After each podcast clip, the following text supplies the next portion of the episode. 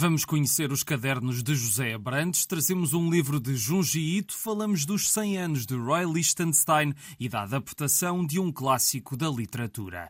Sejam bem-vindos ao Pranchas e Balões.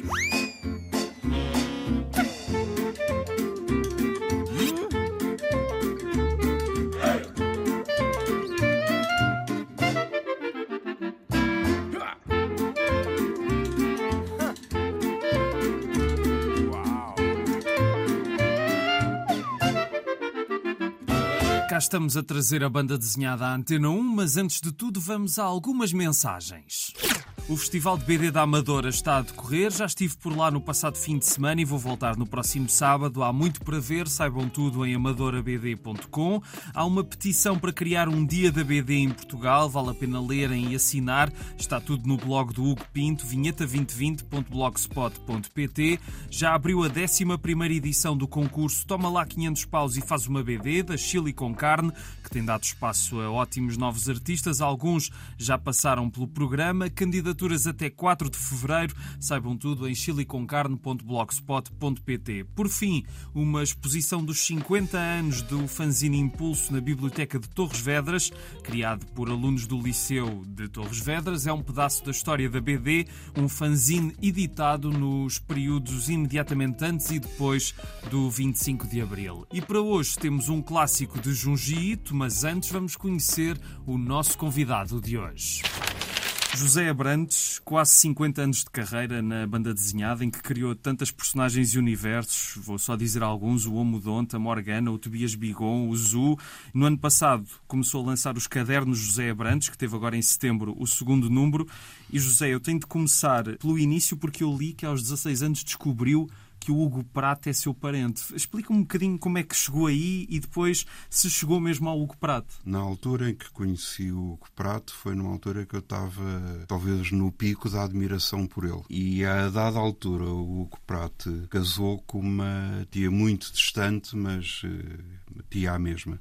E um dia a senhora telefona-me a dizer: José, estamos todos numa pastelaria, chamava Biju, nos restauradores, e gostamos que viesse cá para conversarem. Pronto, fui para lá com, quase a vomitar o coração de emoção. Não é todos os dias, ainda por cima era um autor que era conhecidíssimo por não ser muito dado. Conversámos um bocadinho, lamentou-se ninguém ter uma máquina fotográfica. Lembro um pouco do que conversámos, eh, mas também, mais uma vez, eu tinha 16 anos Sim. e estava num estado de excitação que quase dá vontade de mexer mais um bocadinho, tocar, está vivo, existe, está aqui. Depois havia um ambiente um bocadinho fútil, porque ele, ele tinha um filho, tinha pai de 12 anos, e comprou uma bússola eletrónica e não conseguia mexer naquilo, e o pai o tempo todo a querer ajudá-lo. E, portanto, pronto, não ia planear em ir a seguir ver um filme do Jerry Lewis. Portanto, era tudo assim, uma coisa parecia que eu não estava ali. Depois eu vi uns desenhos eh, que eu levei, meus, uns realistas, outros caricaturais. Ele disse-me que não havia melhor para mim do que seguir o caminho do realista, que o resto não, não lhe parecia nada interessante. E depois disse: mande-me o que, o que tiver feito que eu, que eu publique-lhe isso. Só que eu fiquei tão contente, tão contente, que nem pensei nessa segunda situação. Depois fez-me uns desenhos, disse que ia deixar o Tintim, na altura a revista, porque tinha sido feito um estudo em que o Tintim era sobretudo lido por crianças de 12 anos e ele dizia que o Corto Maltese não era para 12 anos de maneira claro. nenhuma. Portanto, ele estava a pensar noutra via. Curiosamente, no ano seguinte apareceu o Assuivre, onde ele eh, publicou praticamente tudo o que fez de seguida. Não sei se já tinha planos para ir para lá ou se os planos chegaram depois. Depois foram-se embora, foram a correr lá para o cinema. Uns anos depois eu soube que ele voltou cá a Portugal Ainda falei com ele para o hotel, mas foi um bocadinho um abraço, as coisas simpáticas e tudo, e pronto. O José conta isso e tudo o que eu conheço do José não tem nada de realista, é exatamente o, o oposto. Essa percepção do Hugo Prato na altura desiludiu ou o que é que sentiu em relação a isso? É assim, eu sempre gostei de fazer coisas caricaturais e sobretudo numa vertente infantil, mas havia imensos autores que admirava que eram realistas e eu não sabia, quer dizer, o meu, o meu princípio de carreira foi muito confuso. A primeira coisa coisíssima que eu publiquei foi para um jornal, uma revista, não sei ao certo em que é que aquilo se podia considerar, que era uma publicação de formação católica, edificante, moralista, e pediam-me histórias com uma certa realidade. E eu dei um esforço para fazer coisas realistas. Mas eh, sempre podia, fugia para o infantil, para o caricatural. O que eu lia pessoalmente, além do Hugo Pratt, praticamente eram Tintin, Spirou e coisas desse género. Isto foi logo a seguir ao 25 de Abril e havia uma profusão de publicações portuguesas de cartoons políticos. Eu comprava muito disso, ainda por cima era vendido em saldo nas feiras do livro e, portanto, eu comprava sacos disso. Conheci alguns autores, conheci, li o Cid, o Sam. O Vilhena, talvez, no meio disso tudo? O Vilhena não, o Vilhena li bastante mais tarde. Okay. Eu estava mais, eh, na altura, preocupado a ler essas coisas que eram baratuchas Sim. que aparecia na Feira do Livro. E, portanto, eu acabei por ter uma formação eclética e muito confusa, quer dizer, eh, eram coisas infantis, eram coisas para adultos, eram cartoons políticos de todas as cores e bandeiras que se pudessem imaginar e depois fui fazendo a minha lenta assimilação e depois ainda por cima, se eu estou a falar de 16, 17 anos, é uma idade em que um miúdo começa já a ter outra percepção e outros gostos e já queria ler coisas um bocadinho mais intensas, mais violentas até, um Bernardo Príncipe, um Moebius. Com isso fui deixando o infantil para o lado. Depois é engraçado, uns anos depois, bem, uns cinco anos depois, conheci o Jorge Magalhães, da Agência Portuguesa de Revistas, a quem também mostrei os meus desenhos, e ele disse-me com uma enorme veemência: Tu devias era trabalhar coisas para crianças, desenho caricatural é o melhor para ti. Senti mesmo, quase fisicamente, libertar-me dos conselhos do Hugo Prato. O Jorge Magalhães chegou a escrever coisas para si, Escreveu um livro e uma historiazinha. Mas aconteceu uma coisa engraçada. Eu vivia em Campo de Ourique e a Agência Portuguesa de Revista também era em Campo de Ourique. E havia lá uma pastelaria, que ainda há, tentadora, onde ele almoçava sempre e eu ia lá sempre conversar Tive pai, um ano ou dois em que era raro o dia da semana que falhava o encontro com ele. Chegavam outras pessoas, leitores, eh, colecionadores. O Vitor Mesquita ia lá com muita regularidade e, portanto, ia começando a se ingrar no meio. A minha amiga Tommy morreu. O seu corpo foi esquartejado e encontrado em vários sítios.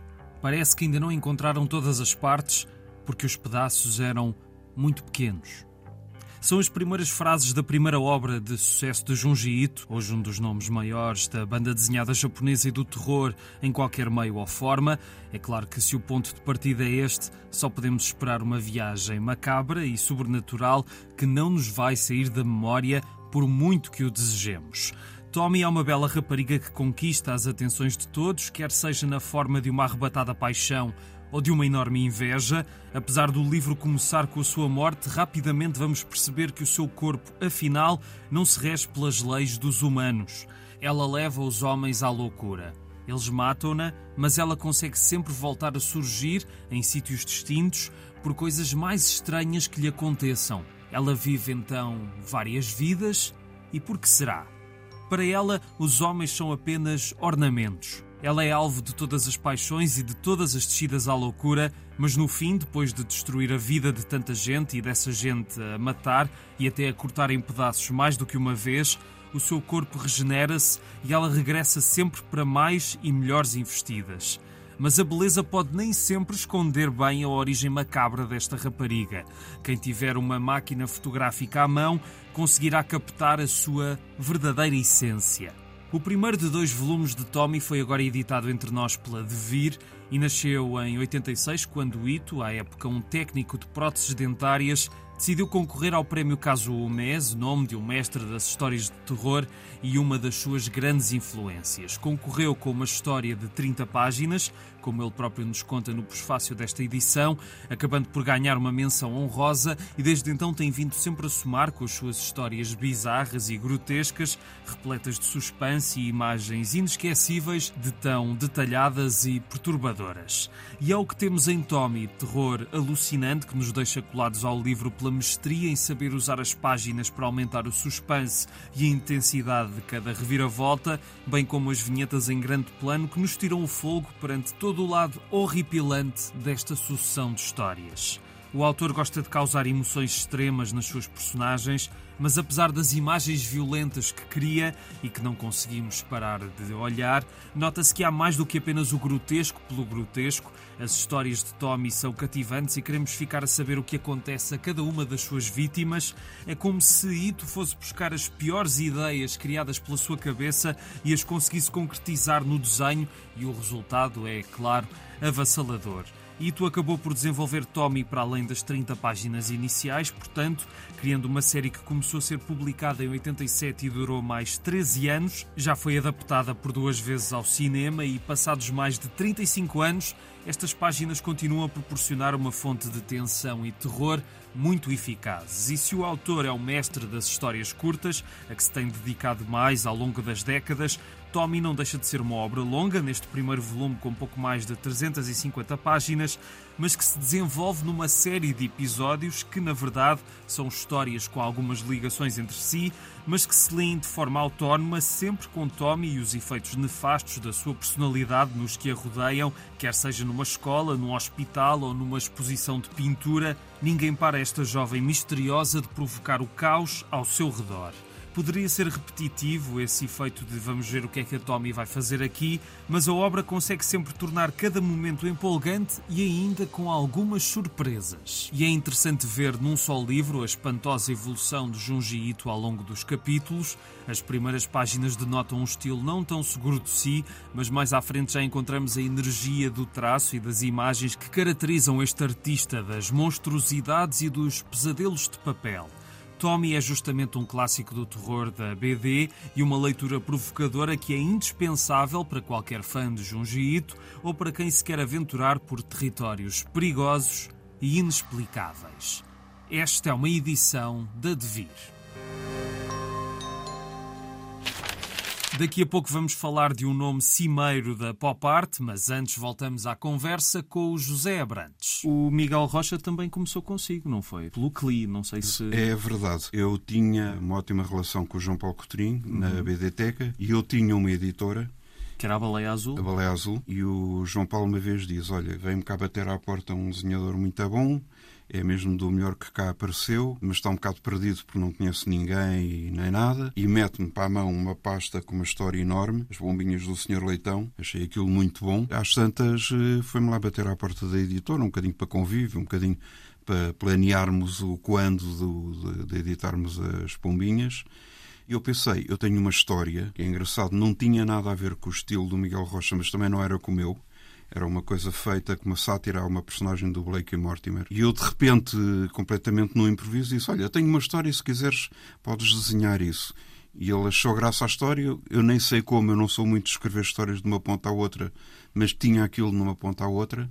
Era para uma coleção quadradinho que saiu no Porto, que eram uns livrinhos pequeninos, a seis, uhum. uma coisa minúscula, também de um postal, com 21 páginas. Era uma coisa mesmo assim engraçadinha, pequenininha, a preto e branco. E ele leu, gostou, 10, 15 dias depois apresentou com aquilo completamente desenhado. E foi a primeira coisa, portanto, que ele fez, sem ser as ditas pombinhas. Entretanto, houve uma outra editora, a Polvo, que também gostou dele e pediram-lhe uma história que ele publicou primeiro e a seguir as pombinhas e depois se ingrou. Mencionou a Baleia Azul. Foi a primeira vez que eu o conheci foi por causa da sua editora e por causa do Zu. Os primeiros livros do Zu ainda foram editados foram. pela Baleia Azul, que é uma personagem que para o ano faz um quarto século. Essa, essas datas dizem alguma coisa? Ou... Por um lado é um bocado frustrante, já estou com 63 anos e podia ter feito muito mais do que fiz, uhum. e fiz muito mais do que, do que isso, mas ou não há editoras, ou a distribuição falha, ou não há dinheiro para avançar e, portanto, os meus eh, discos externos vão acumulando de, de originais. Por exemplo, eu fiz 25 anos de carreira quando saiu o livro da Morgana, uhum. e essa coincidência aliás, como tínhamos agora estado a falar, a Morgana foi o livro que eu gostei mais de fazer e de editar. Foi uma coisa muito engraçada. Eu fiz o livro, eu tenho uma maneira de trabalhar um bocado bizarra para a maior parte das pessoas, que é eu não vou apresentar projetos aos editores. Eu faço a coisa porque gosto. E de repente tenho um livro completo, neste caso da Morgana, e penso, a quem é que eu vou mostrar isto? E de repente do Porto de Gaia, melhor dizendo, aparece uma senhora a dizer: Ah, o nosso diretor está em Lisboa e sabe que gosta de trabalhar para crianças, gostaria de conhecer e de repente dou comigo no corte inglês a conversar com um senhor que nunca tinha visto na vida. Tínhamos imensas ideias similares sobre a concepção de uma personagem e de uma série e tudo mais, e de repente tenho o livro da Morgana sem me ter esforçado muito a bater a portas e tudo mais. O José Abrantes, durante muito tempo, também nos anos 90, publicou muita coisa pela ASA e também andou em muitas editoras. E porquê é que hoje acha que as editoras já não correspondem da mesma forma? Voltando a falar na Morgana, eu uma vez fui à casa de um amigo meu que estava a fazer anos, estavam lá várias pessoas, entre as quais uma irmã dele que me apresentou e ela sai-se com a seguinte tirada: Ah, você é o José Abrantes? O José Abrantes. E eu, sim, sim, sou amigo do Ricardo, irmão dela. Ah, não, não é por isso que eu estou a perguntar, é que eu tenho uma amiga que leu um livro seu sobre uma fada morgana e eu disse: Não, é fada, é bruxa. Pronto, não interessa. Uh, leu esse livro e gostou tanto que deu o nome da personagem à filha, que entretanto nasceu. O Zu, que estávamos também a falar agora, eu lembro-me de uma vez estar a descansar na Feira do Livro antes de uma sessão de autógrafos e de repente passar por mim uma, uma mãe com um filho pequenino a verem o mapa da feira e de repente também diz: Olha, não sei, não vamos encontrar aqui a editora que queres. E eu já nem sei como, porque normalmente sou uma pessoa um bocado tímida. Perguntei o que é que, em que é que podia ajudar. Ah, não, é que o meu filho tem aqui dois livros do Zoo e estamos aqui muito aflitos. Queríamos saber se vai haver autógrafos e se o autor estaria cá. E são pequeninas coisas, num plano pessoal, popular, que me faz convencer que isto não é para deitar fora. Agora, não posso pôr no lugar de uma editora para dizer uh, o que é que interessa, o que é que não interessa, uhum. quando é que interessa. Isso é complicado. Depois há uma coisa que me desanima profundamente, que é, vamos imaginar que eu entregue agora um produto a uma editora. Vai ter que avaliar comercialmente, orçamentalmente, arranjar um plano para meter isto, se é no mês tal ou no mês tal, mais a impressão e tudo mais demora um ano a ser feito. Isto se houver a sorte de a editora me querer. E depois só começam a haver resultados comerciais um ano depois, com muita sorte. Tudo isso, para mim, já começa a ser tempo demais para estar a esperar que uma editora mostre interesse por mim. Portanto. Hum, a sua produção está muito mais eh, à frente do que o ritmo do que uma editora pode ter. Completamente. E estes cadernos, que já saíram dois números, também aí não tem qualquer constrangimento a não ser da sua parte, porque isto é uma edição de autor, não é? Quer dizer, é o José que está a suportar os custos destes cadernos, mas o conteúdo é tudo o que o José quiser lá por dentro, é? sem, sem problemas. Sim, claro que tem que haver uma certa sensatez, coesão no tipo de, de trabalho, mas os cadernos aí está. Há coisa de dois anos reencontrei um antigo colega meu e ele mostrou-me umas publicações que ele também fazia com os amigos, com um ótimo papel, extremamente bem impressas. E eu disse: Isto é que me interessa. Não me interessa estar a pedir dinheiro a uma pessoa por um molho de fotocópias ou de prints ou o que quer que seja. Eu, como tenho sempre imenso material de avanço, estamos aqui com os cadernos à nossa frente, tenho aqui desenhos que já têm 20 anos. É um repositório desse, é um repositório. do que está nos discos externos, não é? We're living in a society that, to a large extent, is pop. I think it's one of the facets of, of our society and it hasn't existed before. Esta é a voz de Roy Lichtenstein numa entrevista em 1966. Na próxima sexta-feira assinalam-se os 100 anos do seu nascimento. Foi um dos nomes maiores da pop art e com uma ligação à banda desenhada e por isso trazemos hoje a sua obra para cima da mesa. O estilo do artista foi influenciado pela publicidade e pela banda desenhada. Estamos num tempo em que alguns elementos da cultura de massas começaram a ser levados mais a sério, revelando a arte por trás de coisas à época tão aparentemente banais como os comic books que enchiam os quiosques norte-americanos.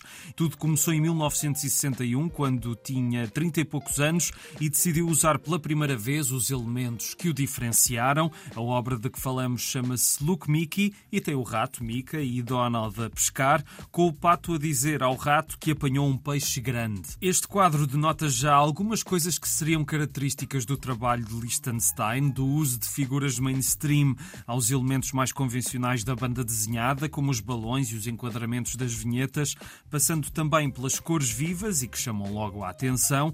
Acima de tudo, é a primeira vez em que Liechtenstein utiliza uma técnica que se tornaria comum nos anos seguintes, a reprodução de algo já existente na banda desenhada, mudando no esquema de cores e por vezes na perspectiva. Muitos especialistas na história da arte apontou o trabalho de Liechtenstein como fulcral para que a crítica e o público começassem a levar mais a sério a banda desenhada e a encará-la como uma arte com todo o seu valor, pegando em vinhetas de histórias que se vendiam por poucos tostões por toda a América, o artista deu-lhes um outro contexto para serem devidamente apreciadas pela sua originalidade, o seu dinamismo e a sua estética que fazia pandan com a cultura veloz e multifacetada do século XX. Mas os anos passaram e hoje como é que olhamos para a obra de Liechtenstein? Com algumas controvérsias pelo meio. Algumas delas têm sido mais vincadas neste ano do seu centenário, em que a obra volta a estar nas bocas do mundo.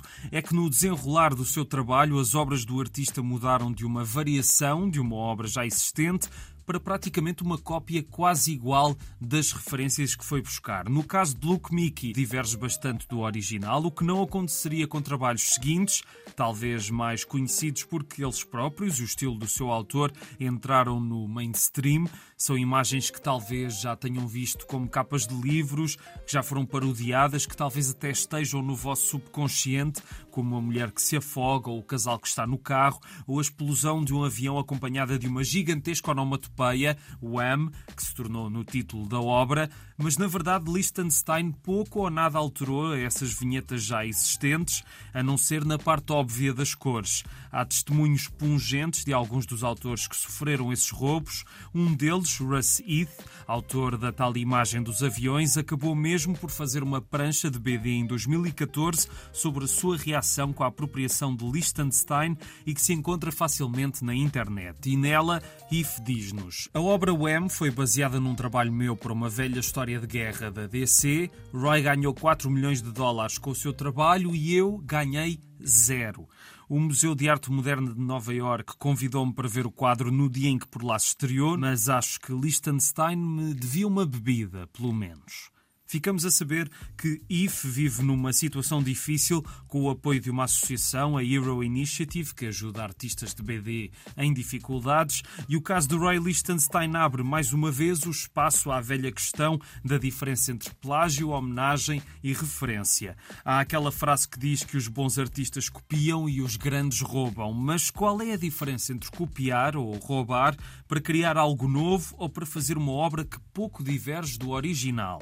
E alguns poderão dizer, sim, mas também Marcel Duchamp inventou os urinóis, nem Andy Warhol foi o criador da lata de sopa da Campbell e ninguém se importa. É verdade, mas as obras que Roy Lichtenstein roubou, para já, não tinham a função utilitária desses dois exemplos e, além disso, quando nós olhamos para o quadro da lata de sopa da Campbell de Andy Warhol, nós sabemos que aquilo vem de outro sítio. É um elemento que já reconhecemos antes de ver o quadro. No entanto, com as obras de Roy Lichtenstein não é isso que acontece. É como se aqueles desenhos fossem de Liechtenstein, o que não é o caso. Afinal, estamos a falar na obra criada por artistas num tempo em que os autores de BD não costumavam receber nenhum crédito pelas suas criações. E as imagens de tantos desenhadores acabaram, de uma forma ou de outra, por ficar mais ligados a Liechtenstein do que às suas proveniências originais. É de louvar que nos últimos anos tenha feito um maior esforço para se alertar para isto, já que acredito que muitas pessoas achem que aquelas imagens são de Liechtenstein Como eu próprio achava há uns anos. Achava que ele levava o estilo da BD para o mundo das galerias com imagens que se inspiravam nos cómics da época, mas que não se apropriavam do trabalho de outras pessoas. No entanto, é impossível tirar todo o mérito a Liechtenstein, nem que seja por ter conseguido criar uma obra transformativa, não no seu conteúdo, mas no novo contexto que deu a uma forma de literatura que não era vista com bons olhos. Não é que isso tenha desaparecido totalmente da esfera pública, claro, mas mudou qualquer coisa desde então, bem como a relação que temos com um conceito hoje tão desinteressante do que é a alta e a baixa cultura, mas depois de olhar os quadros de Roy Lichtenstein, vale a pena é ver os originais de que ele se apropriou e ir conhecer o trabalho de tantos artistas da BD que, como Russ Heath, não puderam ter uma vida digna.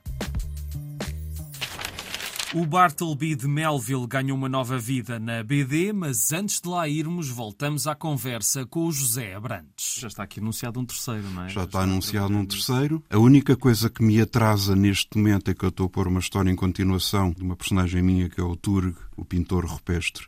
Aqui acabei de publicar as primeiras 20, o segundo número, só que essa história, por acaso, deixei a meio. Eu desenhei isso até à página 35, se não me engano. Há desenhos que eu vou ter que terminar há textos que eu vou ter que rever. Deixou a meio esta história há quantos anos? Não foi há 20, ou foi? Não, mas há uns 3, 4 anos. As pessoas que nos estão a ouvir, se quiserem adquirir os cadernos, podem fazê-lo diretamente através das suas redes sociais. Não? É? Nas minhas redes sociais, é procurar José Brantes no Facebook. Queria que o terceiro número saísse para o Natal. Além destes dois números, eu já tinha feito, não sei, já não me lembro, se seis, se oito números dos cadernos.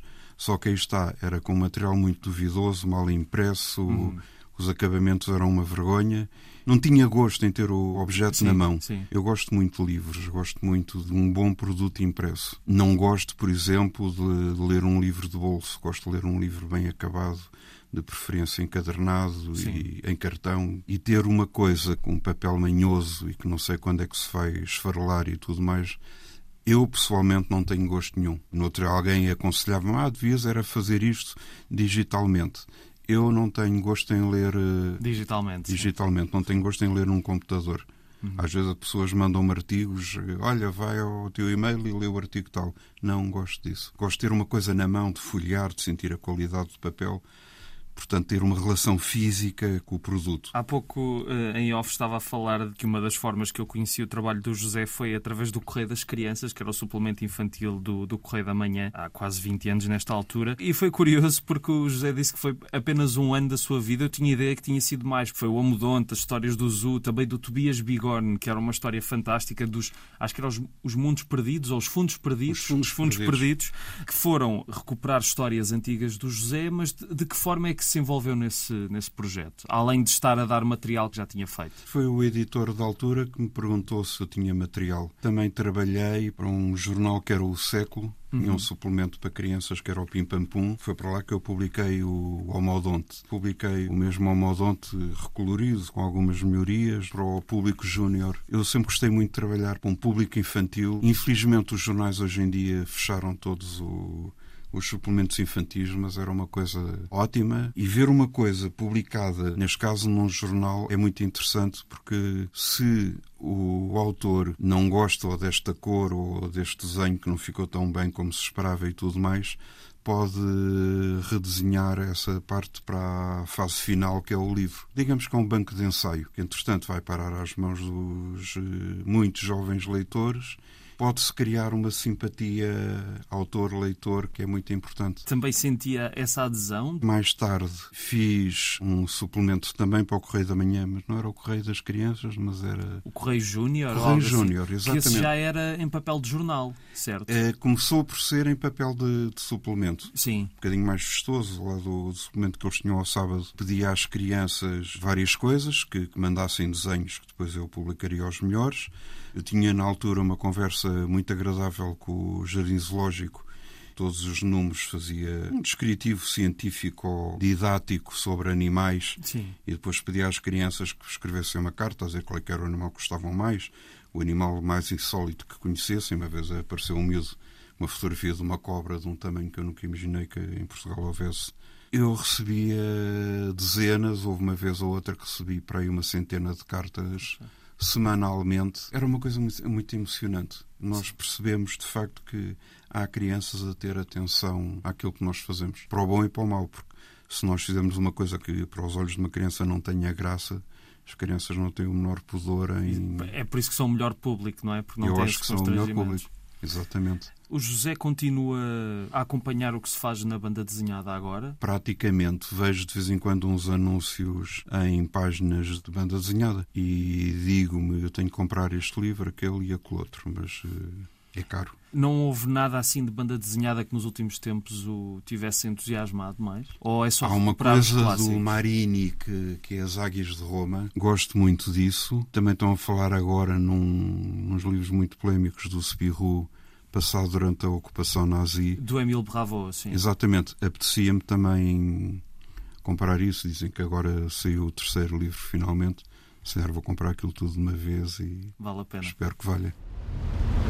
Quando Bartleby chega ao escritório, parece um funcionário cumpridor e eficiente. Aquela é a empresa de um homem que acabou de ser nomeado para o Supremo Tribunal, um homem carente de ambição e eminentemente seguro, como os outros o definem, numa cidade sempre em movimento que pode deixar alguns para trás. A vista da janela da mesa de trabalho de Bartleby só mostra uma parede de um edifício recentemente construído, mas ele fica satisfeito com isso. Ele gosta de olhar para as paredes, afinal, até estamos em Wall Street. No entanto, quando um dia o seu chefe lhe pede para fazer uma tarefa que se desvia minimamente do que ele está acostumado a fazer, Bartleby dá como resposta uma frase que ficou para a história da literatura: I would prefer not to que pode ter várias traduções, como preferia não o fazer.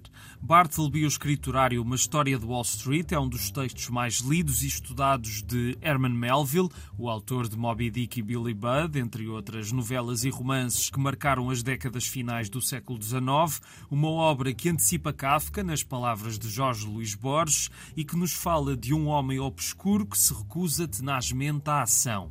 Foi essa história que Munuera quis adaptar à BD que a arte de autor lançou recentemente entre nós. Antes já tinha transformado o conto Conto de Natal de Dickens, que a mesma editora lançou no final do ano passado, o autor espanhol tem um currículo invejável e diversificado entre obras originais e a recriação de personagens clássicas, como aconteceu com Spirou, que desenhou na fase que contou com textos de Morvan. Esta adaptação de um clássico literário para fazer frente ao texto com grandes monólogos do protagonista tem toques de outro autor, Henry David Thoreau, cuja desobediência civil acaba por se cruzar com a história do chefe de Bartleby de uma forma inteligente inteligente, bem como com o dilema que enfrenta, como contornar a estranha preferência deste seu novo escriturário que não se desvia um milímetro das suas obrigações nem para coisas triviais que não incomodariam ninguém. Será que ele pode ser um perigo para o escritório e os seus colegas escriturários? Ou, no fim de contas, quem é que está errado, o patrão ou o seu subordinado?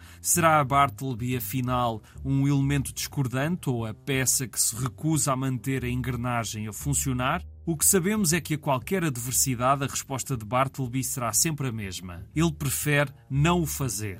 Mesmo quando o chefe o expulsa do escritório, ele não se vai embora. Não sabemos muito sobre ele e talvez seja o facto de ser um enigma insolúvel o que desespera mais quem se cruza com ele. Nunca pensei que veria uma adaptação a BD desta notável novela de Melville, mas esta abundância de BDs à volta de clássicos da literatura consegue trazer por vezes as suas boas surpresas e Monoera mergulhou a fundo no espírito e nas ideias do autor, não só consegue fazer uma adaptação eficaz à BD, como consegue pintar com destreza o tempo em que a história se insere entre a azáfama de Wall Street, num tempo rico em prodígios, e quem sabe quantos mais o século reserva. Esta BD de Bartleby consegue, além disso, dar novas luzes a um texto tantas vezes lido e analisado. Monoera dá-nos mais do que uma ilustração do texto, não só pela associação à desobediência civil, mas pela forma como as imagens ampliam os sentimentos da narrativa e as ideias e os simbolismos que dela podem surgir.